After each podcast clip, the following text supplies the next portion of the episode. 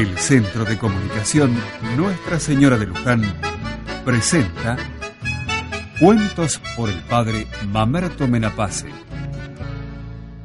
Mis queridos hermanos y amigos, reunidos en esto de hierba y otros cuentos, les deseo que la tarde sea buena de parte de Dios. Hay un canto, un poema que comienza diciendo Voy a arrimarle al fueguito dos o tres astillas más. Mientras no escampe y se abre, ¿para qué me voy a incomodar? Y quizás una de las tonalidades que me gustaría que tuviéramos en esta ronda de hierba y otros cuentos sea justamente que fuera un momento como de parar. O sea, no es una cosa así hecha la apurada, medio, sino parar unos diez minutos, como para una reflexión, para un yerbiar lento. No se trata de tomar muchos mates, sino de tomarlo con, con gusto. Y así también el cuento es un quererle arrimar a ese parate, a ese sosegate en la mitad de la tarde, un pensamiento.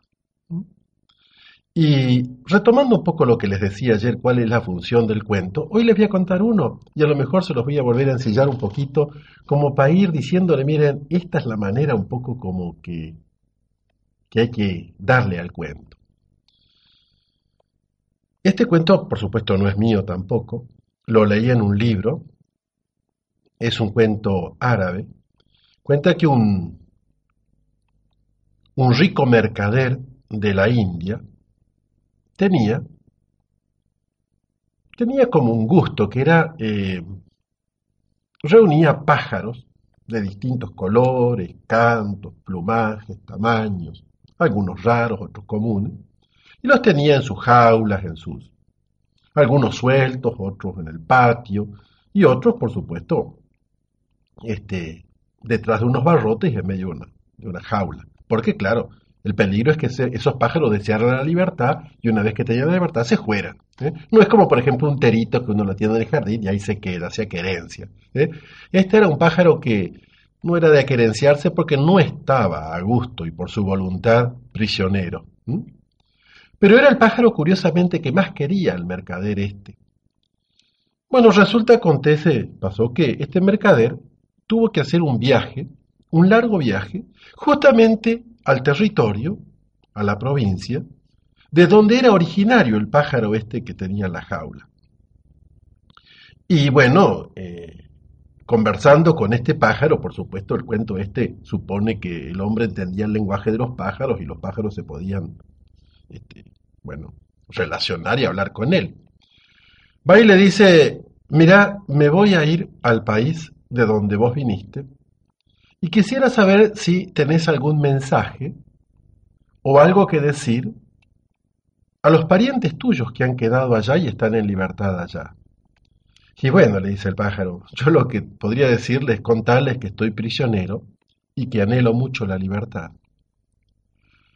Bueno, pero es no, no nada más que eso. Dice el pájaro, si me haces un favor y ves, ves a alguno de mis parientes, que son muy parecidos a mí, decirle simplemente esto, que me encuentro prisionero, muy bien tratado, pero prisionero, y que deseo ardientemente la libertad. Bueno, dice, si es tu gusto, lo voy a hacer.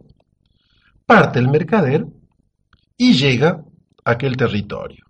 Y andando por ahí, en uno de los bosques, ve realmente a un hermano del pájaro que él tiene allá en su palacio, en la jaula.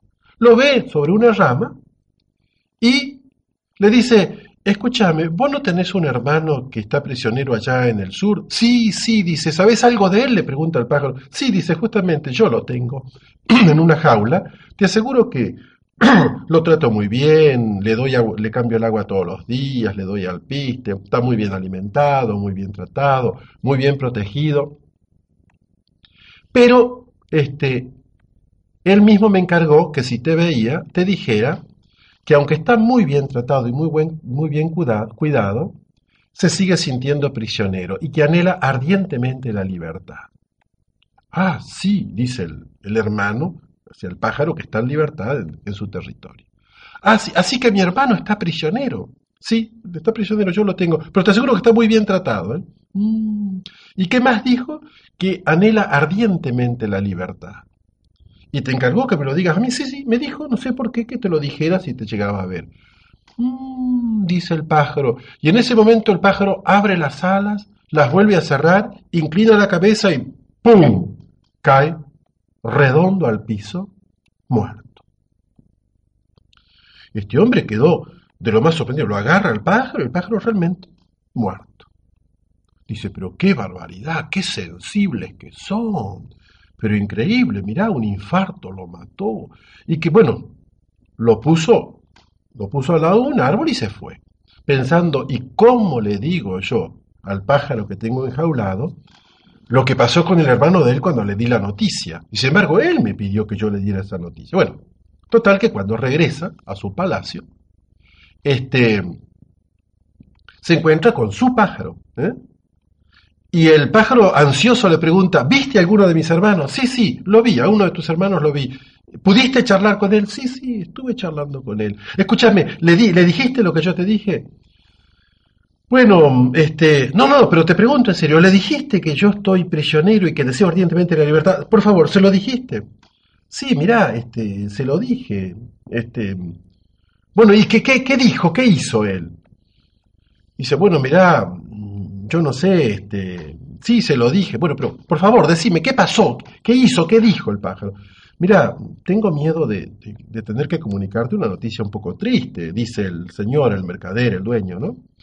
Mira, yo no sé realmente, me vas a disculpar, preferiría no decirte lo que pasó. No, no, no, por favor, dice, mira, tenés, dice, si, si quedamos en eso, si yo para eso te mandé el... Este, decime, por más triste que sea, te pido, por favor, ¿eh? realmente si me consideras tu amigo, que me digas de verdad qué pasó. Bueno, entonces el mercader dice, mira, lamento tener que decirte que cuando yo le dije, el pájaro se acordaba perfectamente que vos sos su hermano, este, preguntó por vos, cuando se enteró de que vos estabas prisionero, preguntó cómo estabas, si tenías algún mensaje. Y bueno, yo le dije, mira, lamento tener que decirte, le dije que este, vos estabas prisionero y que le mandabas decir que deseaba ardientemente la libertad. ¿Y qué pasó? ¿Qué hizo? Bueno, mira, lamento decírtelo, parece que en ese momento le agarró un ataque este, o algo así, abrió la sala, la cerró y bueno, lamento decirte, cayó muerto a mis pies. ¿Cómo? Sí, mira, abrió la sala, la cerró, cayó muerto a mis pies, yo lo tuve en mis manos, lo puse al lado de un árbol y me fui. No hubiera querido decírtelo, pero como vos insististe, te lo dije. ¿Para qué? Ni bien el pájaro prisionero sintió eso, también él abrió las alas, la cerró, inclinó la cabeza y ¡pum! cayó muerto al piso. ¡Ay! dice el mercader. Tendría que haberme imaginado. Pero claro, con la sensibilidad que tiene esta pájaro, mira, no solo maté al hermano que está allá en el coso, sino que además, al traerle la noticia, él tanto me insistió, le di la noticia y también a él le dio un ataque y cayó muerto. Y con hondo pesar abrió la jaulita Sacó al pájaro, lo tomó en sus manos, lo besó, eh, como si estuviera muerto, y al final lo puso en el alféizar de la ventana. Cuando el pájaro se dio cuenta que estaba en el alféizar de la ventana, por supuesto, no estaba muerto. ¿eh? Recobró el coso, pegó un aletazo y salió volando y se puso en la rama de un árbol. Y desde allá le dijo al dueño, al mercader, gracias por haberme traído el mensaje que me dio mi hermano. ¿eh? Vos Fuiste portador del mensaje, pero no lo entendiste. Yo sí, en cambio, entendí lo que me quiso decir mi hermano. Mi hermano me dijo, sin que vos te dieras cuenta, que hiciera eso, que diera la impresión de que me caía muerto para que vos me sacaras de la jaula y me dejaras en libertad. Ahora he recuperado la libertad. Gracias por traerme un mensaje que yo sí entendí, pero que vos que me lo transmitiste no lograste entender. Gracias por haberme traído de parte de mi hermano el mensaje que a mí me devolvió la libertad. Agradecido por todo, me vuelvo a mi tierra. ¿Eh? Y emprendiendo el vuelo, el pájaro se fue hacia el norte ¿eh? para encontrarse con su hermano, que por supuesto tampoco había muerto y que lo estaba esperando allá. Y hasta ahí el cuento. Es un cuento fuerte. ¿eh? Este, yo se los dejo así como un cuento de, de pero este, a mí me parece que muchas veces la persona que cuenta un cuento, en lo profundo, como es el caso mío, cuando le arrimo un cuento a la mateada de la tarde, yo me siento un poco como el mercader. Es decir, El cuento no es mío, viene de lejos. Es la sabiduría de un pueblo. ¿eh? ¿Cuántas generaciones, generaciones adentro ha venido rodando el cuento que a lo mejor yo le arrimo en cinco o diez minutos a una yerbiada? Y quizás es un hondo, un profundo mensaje que viene de siglos atrás y que está esperando que alguien lo entienda, lo aplique y con eso recupere la libertad y logre salir de ese encierro que lo hace prisionero, quizás de un vicio, quizás de una mala costumbre, quizás de una situación. ¿eh? ¿Cuántas veces cuando una persona cuenta un cuento, quizás no se esté dando cuenta de que está transmitiendo, quizás sin entenderlo, un mensaje que viene de alguien para liberar a alguien?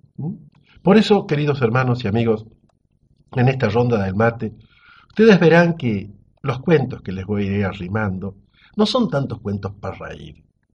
Eso sería un chiste, para el que está así medio apurado, viene, toma un mate, cuenta el último chiste y, parte. ¿eh? No, el cuento, en esto de yerba y otros cuentos, me gustaría que fuera lento, con tiempo, como un parate y que después dejara algo en el corazón, un mensaje que a lo mejor yo no sé exactamente lo que significa para ustedes.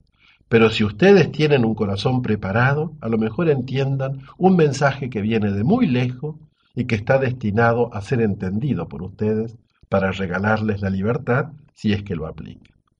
Hasta aquí, hermanos, lo que les traje hoy para compartir. Si mañana son gustosos, les arrimo otro cuento. Será hasta mañana entonces con la gracia de Dios. Fue una producción del Centro de Comunicación Nuestra Señora de Luján.